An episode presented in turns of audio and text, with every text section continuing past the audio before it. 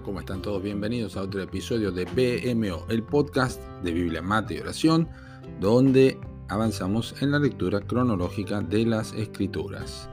Hoy leemos Jeremías capítulo 10 hasta el capítulo 13. Y nuestro episodio hoy se titula Se va a poner peor.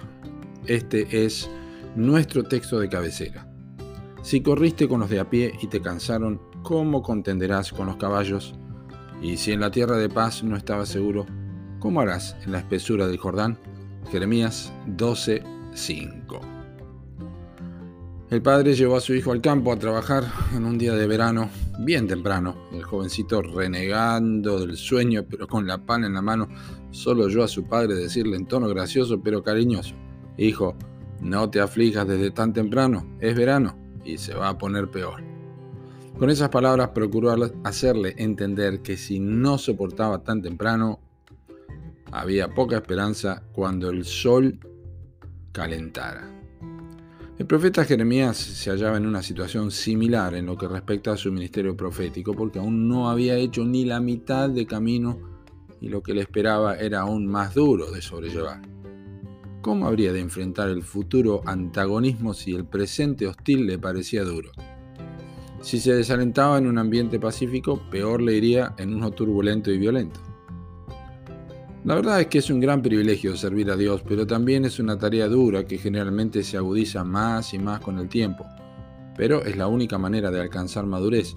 Los problemas del presente llegan a ser los goces del futuro. José en Egipto, por ejemplo, pensó que había pasado lo peor cuando sus hermanos lo vendieron en Génesis 37.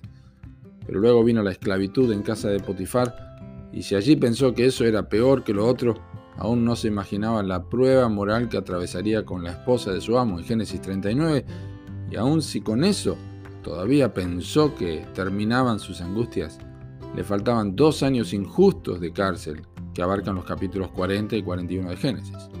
Pero la escritura dice que el dicho de Jehová le probó en Salmo 105, versículo 19.